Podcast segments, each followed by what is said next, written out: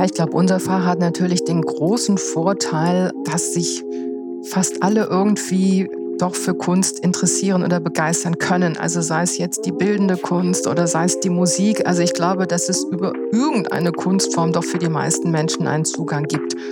Und das erleichtert natürlich dann auch das Neugierde wecken. Herzlich willkommen bei Spread the Word, der Podcast zum Thema Wissenschaftskommunikation. Die Hamburg Research Academy spricht mit den Köpfen hinter spannenden Wiscom-Projekten darüber, wie sie Forschung erfolgreich vermitteln. Mein Name ist Julia Panzer. Schön, dass Sie zuhören. Dr. Astrid Mania ist Professorin für Kunstkritik und Kunstgeschichte der Moderne an der Hochschule für Bildende Künste in Hamburg.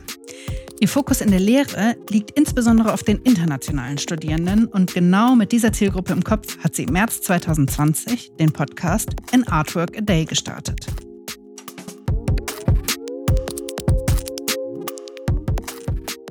herzlich willkommen, Frau Professor Dr. Mania. Ich freue mich sehr, dass wir Sie heute zu Gast haben und über den Podcast An Artwork a Day sprechen. Und vielleicht können wir einmal damit starten, dass Sie das Projekt und den Podcast kurz vorstellen. Um was geht es genau? Ja, ich danke Ihnen zunächst mal für die Einladung und die Möglichkeit, über den Podcast zu sprechen. Der Podcast ähm, heißt, wie Sie ja schon in meiner kurzen Vorstellung gesagt haben, An Artwork a Day.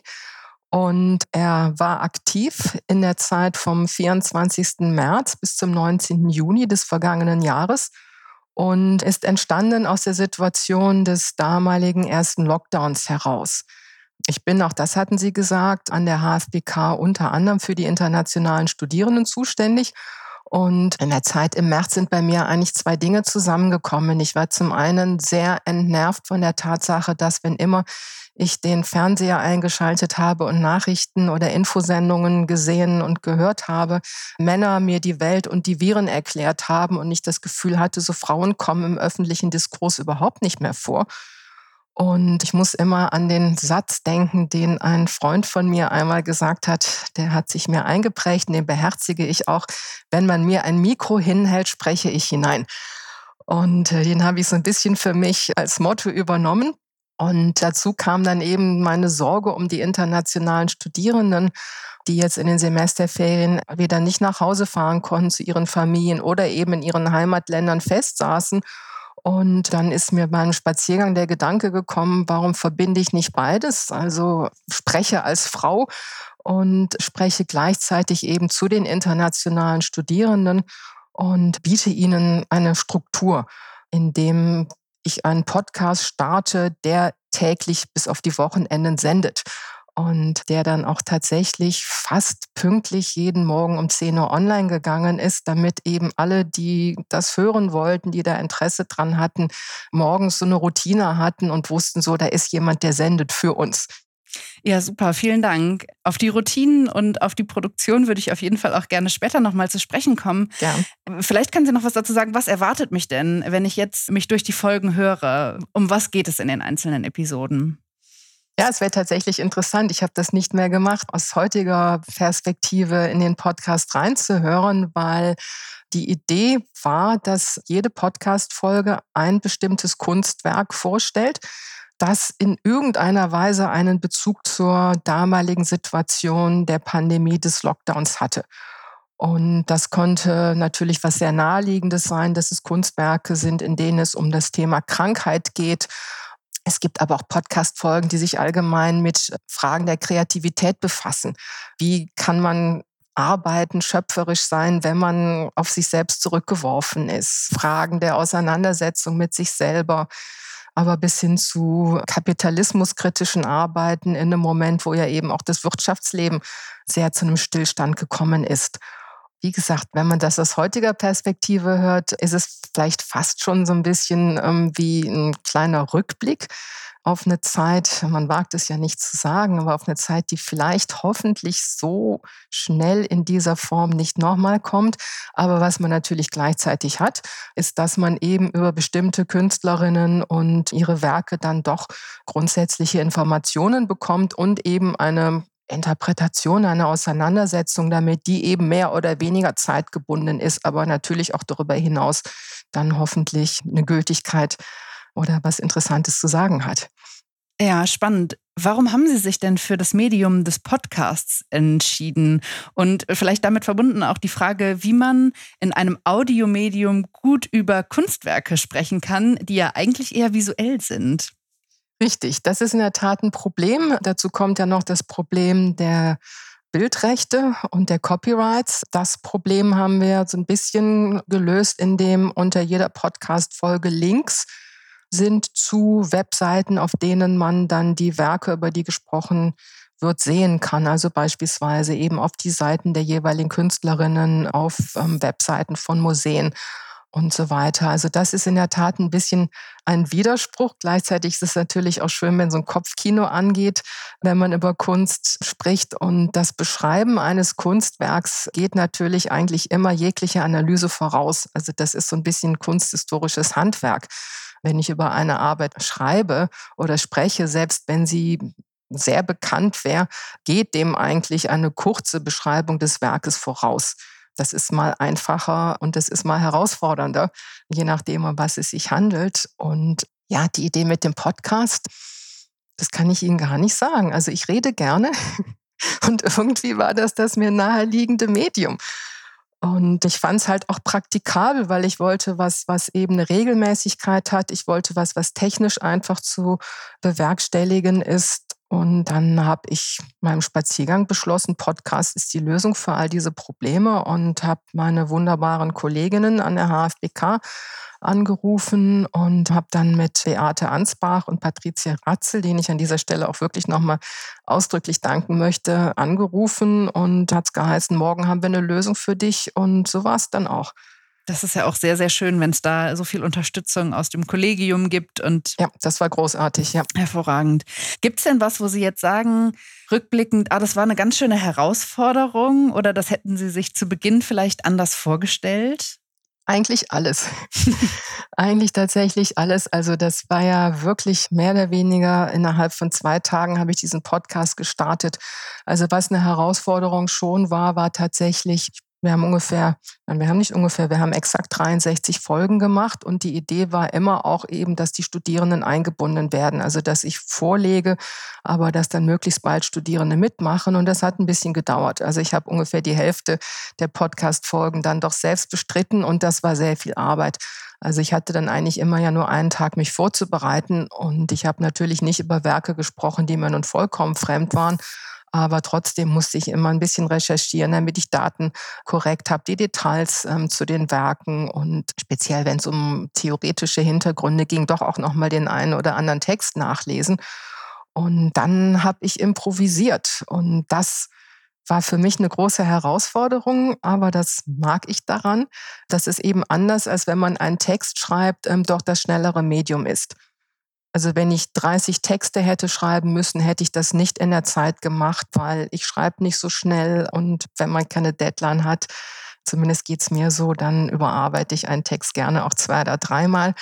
Und das kann man mit einem Podcast natürlich auch machen, aber durch diese zeitliche Taktung habe ich beschlossen, so das muss jetzt raus. Ich muss heute Abend irgendetwas an die Kolleginnen schicken, äh, damit es morgen früh online gehen kann. Und das hat dann eben zu einer größeren, ja, doch zu einem Maß an Improvisation und Lockerheit geführt, die in so einem Textformat eben nicht zu eigen ist. Und das mag ich eigentlich nach wie vor in diesem Podcast. Das ist doch so ein bisschen was, Entspannteres hat. Und man hört meine Dielen quietschen. Ich kommentiere manchmal, ähm, wenn ich mir einen Kaffee gekocht habe. Und das wollte ich eigentlich auch so haben, damit die Studierenden eben, für die es ja in erster Linie zunächst mal gedacht war, auch so ein bisschen so eine persönliche Ansprache haben, dass es nicht so ein kaltes Medium ist. Sie haben ganz viele spannende Aspekte angesprochen, unter anderem die Auswahl der Werke und auch die Vorbereitung auf die einzelnen Folgen. Sie haben zu Beginn unseres Gesprächs auch schon gesagt, es sollte auch um Werke gehen, die in irgendeiner Art Bezug zur aktuellen Situation, Pandemie haben, aber auch, wie kann Kreativität zum Beispiel organisiert werden, wie kann Kreativität weiter gelebt werden. Gab es weitere Auswahlkriterien oder sind vielleicht auch Wünsche an Sie herangetragen worden oder Vorschläge, welche Werke noch fehlen? Tatsächlich nicht. Also Wünsche sind nicht gekommen, weil dafür hatten ja dann die Studierenden die Gelegenheit, über die Werke zu sprechen, die in ihren Augen und Ohren dann die passenden waren. Aber natürlich könnte man die Liste noch lange fortsetzen. Also allein die Beschäftigung mit Krankheit in der Kunst bietet ja wirklich ein fast unerschöpfliches Reservoir. Also von daher, da äh, könnte man durchaus noch einige Episoden anhängen, aber irgendwann war eben auch diese Dringlichkeit nicht mehr da. Also irgendwann hatte sich im Juni dann die Situation auch so weit entspannt nach damaligen Verhältnissen, dass ich gesagt habe, so jetzt verabschieden wir uns, jetzt lassen wir das gehen und das muss man auch realistisch und ehrlicherweise sagen, in dem Tempo während der normalen Vorlesungszeit hält man das dann auch nicht noch oder hätte ich das nicht noch ein paar Wochen durchgehalten. Was hat Ihnen denn besonders viel Spaß gemacht an dem Projekt? Ach, ich glaube, das Schönste war, wenn die Studierenden Folgen beigetragen haben die haben sie mir manchmal im Voraus geschickt, aber manchmal auch nicht. Und dann habe auch ich morgens um 10 Uhr da gesessen mit meiner dann in der Regel dritten Tassen Kaffee und habe mir die Beiträge angehört und fand das toll, weil, man, weil ich ja auch nie wusste, was es jetzt gibt. Also manchmal haben die Studierenden mit mir abgesprochen, über welche künstlerische Position sie reden wollen, aber ich habe mich da nie eingemischt. Und von daher war das auch für mich dann oft morgens so die tolle Überraschung. So was gibt's heute wer erzählt mir heute etwas worüber. Und ich mag auch diese ganz verschiedenen Arten und Weisen, wie wir alle dann sprechen. Also alleine von den Stimmen her, vom Akzent. Der Podcast ist ja auf Englisch, was mir ähm, auch für mich nicht die Muttersprache ist bis hin eben zu den Künstlerinnen, die die Studierenden ausgewählt haben und die Gesichtspunkte, die sie dann für wichtig empfunden haben. Also das, das war für mich eigentlich die größte Freude. Wie hat es denn insgesamt geklappt, die Studierenden einzubinden? Sie haben schon gesagt, dass ungefähr die Hälfte der Folge von Ihnen bestritten wurde sozusagen und die andere Hälfte dann auch mit Gästen. War das von vornherein so geplant, dass es auch eben ja unter Einbeziehung von anderen noch funktionieren soll oder ist das was, was sich im Laufe der Zeit entwickelt hat? Nein, das war eigentlich von Anfang an die Idee. Es hat tatsächlich ein bisschen gebraucht. Man braucht halt schon auch Mut. Und auch ich höre nicht gerne meine eigene Stimme. Und natürlich, was auch beängstigend ist nach wie vor, auch für mich, ist die Tatsache, dass das dann ja online steht und jeder sich das dann im Internet, ja auch außerhalb der HFBK, was natürlich das Schöne auch ist, sich anhören kann. Und dieses Kontrollfreakige, was ich bei manchen Texten dann habe, zu sagen, so, ich überarbeite ihn jetzt nochmal, damit ich auch wirklich zufrieden damit bin, wenn er dann irgendwo erscheint, das kann man in so einem schnellen Format natürlich nicht machen. Und das ist natürlich auch den Studierenden bewusst. Und auch nicht jeder mag das auch dann so frei zu sprechen. Und einige haben eben dann doch Texte vorgeschrieben und abgelesen. Aber ich glaube, das kostet Überwindung. Also es kostet schon Überwindung, ähm, wenn man weiß, was ich jetzt mache, ist dann für längere Zeit verfügbar. Aber auf der anderen Seite, wenn man Kunst macht, ist die ja auch in der Öffentlichkeit und sichtbar. Aber es ist halt immer noch mal ein anderes Medium, ne? weil unsere Studierenden ja doch freie Kunst studieren und eben nicht Kunst, Geschichte, Theorie. Und das ist ein anderes Arbeiten mit künstlerischen Erzeugnissen. Ja, Sie haben gerade schon die Welt außerhalb der eigenen Hochschule angesprochen und ein bisschen die Zielgruppen des Podcasts. Er ist ja entstanden mit Studierenden, definiert als Zielgruppe. Wie hat sich das denn entwickelt? Haben Sie auch Feedback von außerhalb der Hochschule bekommen? Tatsächlich ja. Also ich habe das angefangen, so ein bisschen im Bekanntenkreis zu erzählen habe das auch meinen bescheidenen Social-Media-Aktivitäten gelegentlich auf Facebook gepostet. Die Hochschule hat einen Instagram-Kanal, auf dem sie das gepostet hat. Und mich haben eine ganze Reihe Bekannte dann darauf angesprochen, die sich das angehört haben und bis heute zufolgen hören. Ich habe eben noch mal nachgeschaut. Also die erste Folge ist mittlerweile bei über 3400 Aufrufen. Also wir haben rund 1000 Studierende an der Hochschule. Ich glaube jetzt nicht, dass alle Studierenden das jemals gehört haben. Natürlich hören auch Leute rein und machen es wieder aus oder versuchen es dann eine Stunde später nochmal. Aber das heißt, dass definitiv eine ganze Reihe Personen außerhalb der Hochschule sich das angehört haben. Und ich hoffe, dass es auch wirklich so funktioniert, also dass es so zugänglich eben auch ist durch das freie Sprechen in den meisten Fällen, dass es sich nicht anhört wie ein knochentrockener Diskurs über Kunstgeschichte. Sie haben jetzt gerade schon die hörenden Zahlen angesprochen. Ja. Haben Sie sich während der Projektlaufzeit irgendwann mal Gedanken darüber gemacht, ob Sie sowas wie Erfolg für den Podcast definieren und wie der dann aussehen könnte? Es war schon aufregend, muss ich gestehen. Also ich habe natürlich schon auch dann immer am nächsten Tag geguckt, wie viele Leute haben das gehört. Und als es dann irgendwann 100 waren, habe ich gedacht, yay, also das ist toll. 100 Studierende und vielleicht ein paar Kolleginnen. Und dann war ich ganz begeistert. Und als dann die Zahlen stiegen, habe ich gedacht, so, wow. Und natürlich ist es total spannend, sich auch anzugucken, welche Episoden sind, die wenn man es jetzt nach den Zahlen der Aufrufen nimmt, die erfolgreicheren oder die, die am meisten gehört werden. Und da muss ich jetzt mal tatsächlich sagen, dass die Folgen mit den Künstlerinnen, die nicht ganz die vertrauten Namen haben, tatsächlich diejenigen sind, die erstaunlicherweise oder auch nicht erstaunlicherweise die wenigsten Aufrufe haben. Das betrübt mich. Das betrübt mich, gerade wenn es so um Debatten wie Diversität geht, dann würde ich mir doch wünschen, dass die Folge von beispielsweise Wangechi Mutu, die ja eine, in, in, New York eine, eine sehr prominente Figur ist und jetzt wahrlich keine Unbekannte ist und die ich als Künstlerin sehr, sehr schätze, ähm, dass da auch noch ein paar Leute mehr reinhören als eine populäre Folge wie beispielsweise Adrian Piper man sieht eben auch, wo die Vorlieben liegen. Ja, also so die männlichen Konzeptkünstler, die werden auch nicht gern gehört. Was glauben Sie, woran das liegt? Ja, Gott, wir bringen alle unsere Neigungen mit. Und vielleicht, wenn man diesen Podcast zum ersten Mal entdeckt, geht man wahrscheinlich naturgemäß erstmal zu den Dingen, die man kennt, die einem vertraut sind und hört dann mal rein. Das will ich an der Stelle auch nicht werten. Aber ähm, es ist trotzdem interessant, sich das anzugucken. Ja, das kann ich mir, kann ich mir gut vorstellen. Was mich noch interessieren würde, wäre, wie Sie Wissenschaftskommunikation, worunter ich jetzt auch diesen Podcast auf jeden Fall zähle, gerade weil er auch Leute außerhalb der Hochschule erreicht, wie Sie das insgesamt einschätzen. Während der Pandemie hat es ja einen wahnsinnigen Boom nochmal gegeben. Die Diskussion ist extrem entflammt, besonders wenn es um Fächer wie Virologie, Medizin ging, die dann so sehr uns allen, glaube ich, unter den Nägeln brannten. Wie würden Sie das denn, die Bedeutung von Wissenschaftskommunikation für Ihr Fach einschätzen?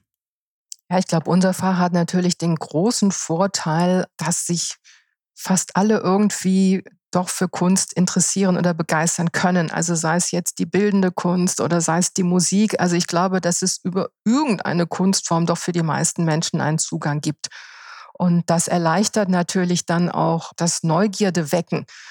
Jetzt sind wir ja alle so Halbexpertinnen geworden und kennen so wunderbare Begriffe, die wir vorher alle noch nicht kannten, reden über Inzidenzien und über, das ist eines meiner Lieblingsworte, Impfangebote. Aber da braucht man natürlich deutlich mehr Informationen und ich glaube, dass gerade in Bereichen wie der Medizin oder ich bin so ein Fan von ähm, populärwissenschaftlichen Sendungen über Astrophysik, die ich alle nicht verstehe, aber leidenschaftlich gerne anschaue, braucht es natürlich nochmal eine andere niederschwellige Kommunikation, als wenn ich glaube, dass ich ein Kunstwerk beschreibe und wenn ich es über eine emotionale Ebene erkläre, glaube ich, doch sehr viel zugänglicher machen kann.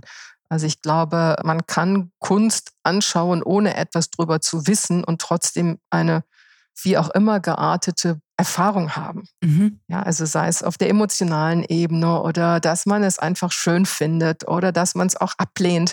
Aber ich glaube, irgendeine Reaktion hat man. Und wenn ich jetzt eine wissenschaftliche Abhandlung über irgendwelche Viren lesen muss, das mag mir vielleicht möglicherweise Angst machen, aber der Zugang dazu wäre für jemand wie mich als medizinischen Laien doch sehr viel schwieriger. Mhm.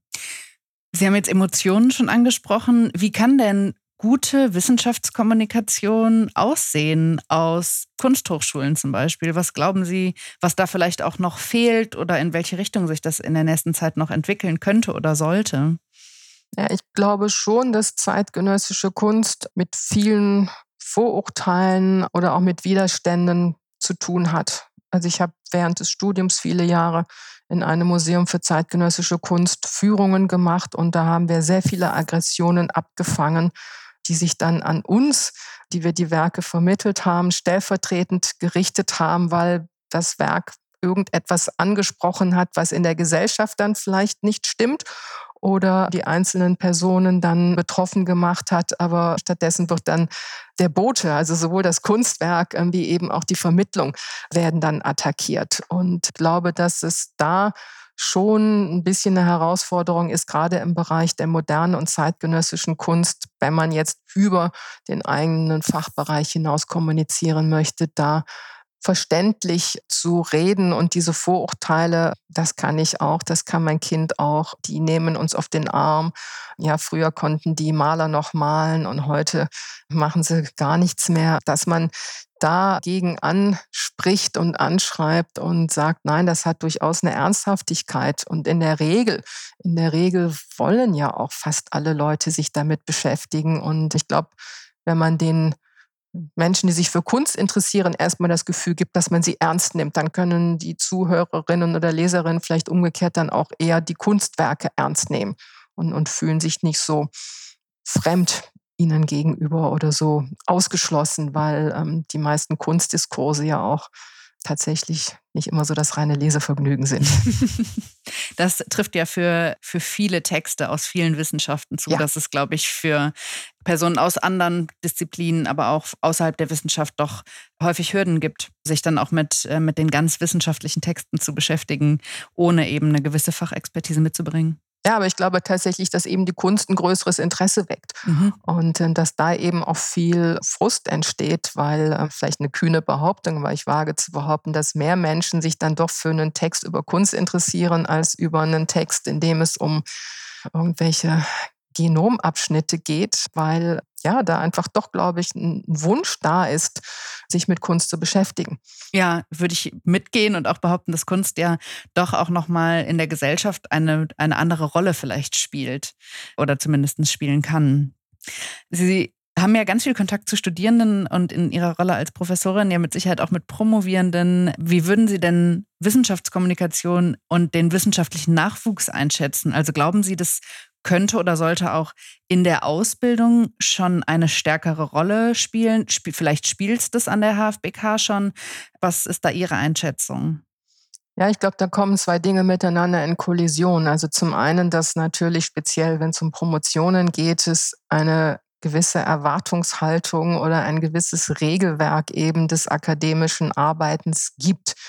Und Dissertationen sind ja jetzt in der Regel nicht das, was dann nachher ähm, als Bestseller ähm, irgendwo in den Buchhandlungen auf dem Greif zu und nimm mich mit Tisch landet. Also von daher ist da von vornherein eigentlich ein Konflikt eingebaut, dass Arbeiten, die vielleicht eben auch etwas zugänglicher geschrieben sind, dann möglicherweise bei manchen Betreuerinnen eher den Eindruck erwecken, so das ist mir jetzt nicht akademisch genug. Ich habe das Gefühl, dass sich das ändert. Ich habe schon das Gefühl, dass sowas wie eine minimale Lesefreude mittlerweile auch bei Dissertationen nicht unwillkommen ist und speziell natürlich in feministischen oder post- und dekolonialen Debatten macht es ja auch eigentlich keinen Sinn, dass man sich in einer akademischen Form äußert, die eigentlich das System ist, was man ja auseinandernehmen möchte. Also von daher ähm, entwickeln sich da ohnehin andere Schreibformen, die eben auch im akademischen Betrieb doch zunehmend akzeptiert werden. Es wird ja auch viel darüber diskutiert, wie man eben auch unterschiedliche Zielgruppen erreichen kann, die bisher vielleicht eher von wissenschaftlichen Diskursen auch ausgeschlossen sind. Und ich glaube auch, dass da das Nachdenken über Wissenschaftskommunikation und wie wir eben über Forschung sprechen, ein ganz, ganz zentraler Teil ist. Also ich glaube, Dissertationen sind natürlich eben jetzt nicht das Medium, um eine breite Leserinnenschaft zu erreichen. Also das ist ja dann eher eine Kommunikation tatsächlich in einem relativ kleinen Kreis.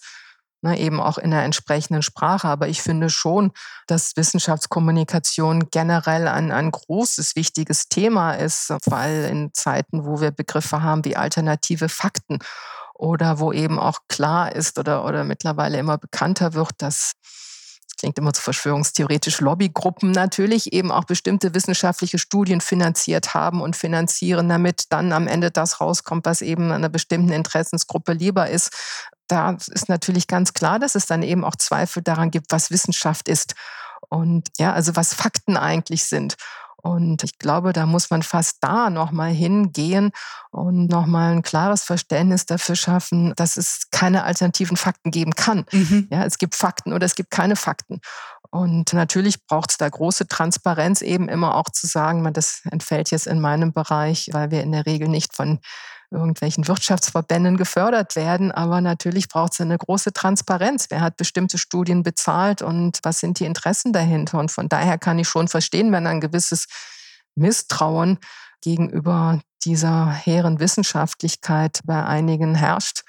Denn alle sind Menschen und äh, Menschen sind anfällig für diverse Dinge. da gebe ich Ihnen völlig recht. Wenn ich mit Personen spreche, dann lassen sich aus meiner Sicht so zwei Dinge beobachten.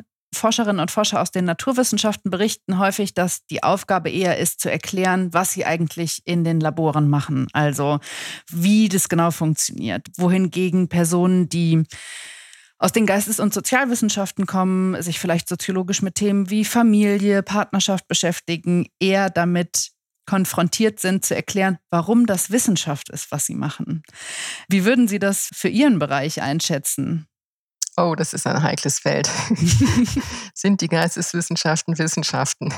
Ja, natürlich. Aber tatsächlich, glaube ich, spielt das wirklich eine geringere Rolle, weil, wie gesagt, die Themen, mit denen wir uns befassen, da doch zugänglicher sind, emotionaler sind und auch gerade die Soziologie. Ich lese wahnsinnig gerne Soziologiebücher, einfach weil es Fragen berührt, die sowohl meine eine Disziplin berühren, aber natürlich einfach auch aus einer rein neugierig menschlichen Perspektive spannend sind. Und ähm, ich glaube, das ist der große Vorteil, den wir als Geisteswissenschaftlerinnen haben, dass wir eigentlich das, womit wir uns beschäftigen, gar nicht erklären müssen, sondern eher dann, wenn es ins Fachspezifische geht, bestimmte ja, Diskurse, ja, also eher die Art und Weise, warum wir wie über bestimmte Dinge sprechen, vielleicht eher erläutern müssen als das, worüber. Mhm. Weil, wie gesagt, ein Kunstwerk hat fast jeder Mensch schon einmal gesehen oder erlebt. Aber das Reden und das Schreiben darüber, das ist vielleicht dann das, was, was wir Geisteswissenschaftlerinnen oder jetzt speziell in meiner Branche als Kunsthistorikerin vermitteln müssen. Nicht unser Thema selbst. Ja, vielen, vielen Dank. Ich würde gerne noch einmal den Bogen schlagen zum Podcast. Wenn jetzt eine Person zu Ihnen kommt, vielleicht auch aus dem Bereich der Studierenden oder eine Promovierende und sagt, ah, ich würde auch so gerne starten und ich fand das Projekt so toll. Gibt es da einen Tipp, den Sie den Leuten mit auf den Weg geben würden? Tatsächlich hat mich eine Promovierende neulich angeschrieben. Also es gibt so ein bisschen so eine kleine Podcast-Bälle momentan. Ich habe auch jetzt gerade eine Masterarbeit, die in Form eines Podcasts erstellt wurde. Ich glaube, der beste Tipp, den ich geben könnte, wäre Just Do It. Also das war so das, was für mich die größte Überwindung war, eben diesen Perfektionismus, den doch viele von uns haben und diese Ängstlichkeit sagen, so, ach, ist das jetzt gut genug? Kann ich das jetzt in die Welt entlassen? Das ein bisschen aufzugeben, weil der Podcast ist eben ein regelmäßigeres Format, als es beispielsweise ein Text ist. Ein Aufsatz, den ich jetzt einmal im Halbjahr publiziere oder sowas. Also um, um so ein gewisses Tempo zu halten. Und ich finde eben auch, um es lebendig zu machen, braucht es auch ein gewisses Maß an Improvisation und des sich Versprechens oder ähm, auch schon mal einen Satz verlieren oder nochmal neu anfangen und das laut nachdenken. Ich finde, das macht es ja irgendwie so, so, ja, so, so lebendig, wie gesagt. Und ich glaube, das muss man zulassen können. Das wäre eigentlich mein Rat. Ein sehr schöner Tipp, wie ich finde, und ein sehr ermutigender Tipp auf jeden Fall. Wie geht's denn mit dem Format Podcast bei Ihnen weiter jetzt, nachdem das Projekt abgeschlossen ist? Naja, ich war nun einmal angefixt, muss ich gestehen. Und vielleicht merken Sie ja auch, wie ich sagte, ich rede tatsächlich gern. Und ich möchte eben auch andere zum Reden ermutigen und habe dann zum letzten Wintersemester einen neuen Podcast gestartet, der heißt Mute Unmute deutlich professioneller. Also wir haben jetzt einen Jingle, wir haben eine Zeichnung, dabei werde ich unterstützt von zwei Studierenden, von Anne Meerpohl und von Neufuhrer, die das auch so ein bisschen konzeptuell mit begleiten. Und die Idee ist, dass in diesem Podcast Themen, also nicht ausschließlich Kunstwerke, sondern auch Beiträge aus dem Bereich der Kunsttheorie, der Geisteswissenschaften, aber auch aus dem Alltäglichen vorgestellt werden, die im weitesten Sinne das Thema Sprechen oder eben nicht sprechen oder auch das Verhindern von Sprechen berühren. Also wer maßt sich an, über wen zu sprechen? So ein ganz konkretes Beispiel wären Vorfälle von Zensur. Es gibt aber auch Beiträge, in denen Studierende über Künstlerinnen sprechen, über die bisher nicht gesprochen wird oder viel zu wenig in der Kunstgeschichte geredet wird. Und der wird, wir haben zu dritt, also Anne Neu und ich haben zu dritt eine Einstiegsepisode aufgenommen, aber diesen Podcast, der wird auch auf unbestimmte Zeit entspannt weiterlaufen. Den bestreiten ausschließlich die Studierenden und da gibt es auch kein regelmäßiges keine regelmäßige Taktung, dass wir jeden Montag oder sowas online gehen, sondern wenn eine Folge fertig ist, ist sie fertig. Und ich glaube, wir haben jetzt 19 Beiträge im Moment. Und der ist eben deutlich vielfältiger. Der hat jetzt nicht diese Aktualität wie ein Artwork a Day, aber darum finde ich es ganz schön, dass der uns vielleicht jetzt noch so ein weiteres Jahr möglicherweise begleiten wird. Ein sehr, sehr schöner Ausblick und ein sehr spannendes Projekt. Da lohnt es sich mit Sicherheit nochmal reinzuhören. Vielen Dank. Wir kommen jetzt schon langsam zum Ende unseres Gesprächs und ich frage unsere Gäste immer gerne nach einer Empfehlung für ein anderes Wissenschaftskommunikationsformat. Sie haben ein paar schon angesprochen, die Sie auch selber gerne konsumieren oder auch Disziplinen, für die Sie sich über Ihre eigenen hinaus noch interessieren. Gibt es da ein Format, das Sie unseren Hörenden gerne noch mit auf den Weg geben würden? Also wenn ich das jetzt zugebe, ich schaue wahnsinnig gerne die Sendung mit der Maus im Internet. Ich mache ein Seminar Einführung in das wissenschaftliche Arbeiten. Da suche ich, bevor es losgeht, immer so ein zehnminütiges Video über Themen, die im weitesten Sinne mit dem Schreiben zu tun haben. Also die Erfindung bestimmter Alphabete, der Buchdruck, die Herstellung von Papier. Und da ist so ein Format wie die Sendung mit der Maus großartig, weil es eben auch Fragen stellt, auf die man manchmal gar nicht käme. Also dieses Staunen, das finde ich eigentlich das Schöne, das Staunen über die Dinge, die man wie selbstverständlich benutzt und sich noch nie vorher gefragt hat, wo kommt es her, wer macht es und, und wie wird es gemacht. Und wie gesagt, im Privaten liebe ich tatsächlich alles, was es an Wissenschaftssendungen über Astrophysik und unser Universum gibt. Hervorragend. Das sind, finde ich, sehr, sehr gute Tipps. Und auch ich oute mich an dieser Stelle gerne als Sendung mit der Maus-Fan. Wunderbar. Ein, ein sehr erfolgreiches Format der Wissenschaftskommunikation. Ja. Vielen, vielen Dank für das spannende Gespräch. Ich freue mich sehr, dass Sie da waren und äh, darf mich verabschieden. Das war's für heute. Wenn Sie andere spannende Wiscom-Projekte kennen, freuen wir uns über eine Nachricht. Alle Infos unter www.hra-hamburg.de. Die Hamburg Research Academy berät, qualifiziert und vernetzt junge Forschende von insgesamt neun Hamburger Hochschulen. Unser Podcast ist Teil des Projekts zum Thema Wissenschaftskommunikation, gefördert von der Klausen-Simon-Stiftung. Bis zum nächsten Mal.